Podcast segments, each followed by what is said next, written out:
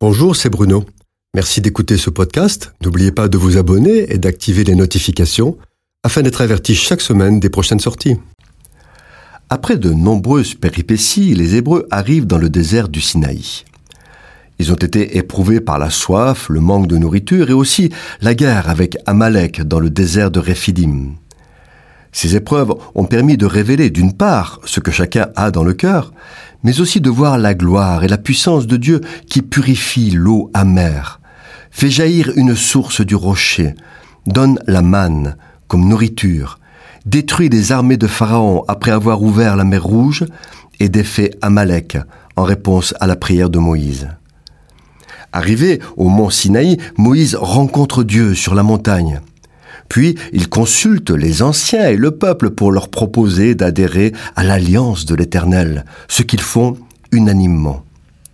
Alors Moïse monte à nouveau sur la montagne où Dieu lui avait parlé la première fois. Et là, pendant quarante jours et quarante nuits, Moïse entend la voix de Dieu. Il reçoit toutes les lois qui vont désormais régler la vie du peuple, ainsi que la description d'un temple portatif, le tabernacle. Quarante jours et quarante nuits, c'est long, trop long.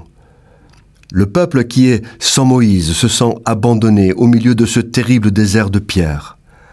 À bout de patience, mais aussi manipulé par des hommes ambitieux qui utilisent leur angoisse et leur peur, ils demandent à Aaron de fabriquer une idole, un guide qui les conduira jusqu'au pays promis. Leur réaction pourrait paraître étrange, réclamer une idole pour remplacer le Dieu vivant qui a fait pour eux tant de prodiges et qui les a délivrés de l'esclavage de l'Égypte. C'est incroyable. Et pourtant, pour mieux comprendre, il ne faut pas oublier que les Hébreux ne connaissaient plus le Dieu d'Abraham, Isaac et Jacob. Après 430 ans de vie en Égypte, ils avaient adopté les rites et la culture égyptienne jusqu'à en oublier même le nom du Dieu de leur père. Aaron ne peut résister à la pression du peuple et des anciens. Il prend tous les anneaux d'or des femmes. Il fabrique un moule et de la sort une idole qui marquera définitivement la conscience du peuple hébreu, le veau d'or. Alerté par Dieu de ce qui se passe dans la plaine, Moïse descend précipitamment de la montagne et voyant la débauche du peuple, il brise les tables de la loi car la sainteté de Dieu ne peut cohabiter avec l'idolâtrie. Ne jugeons pas trop rapidement et trop sévèrement le peuple hébreu.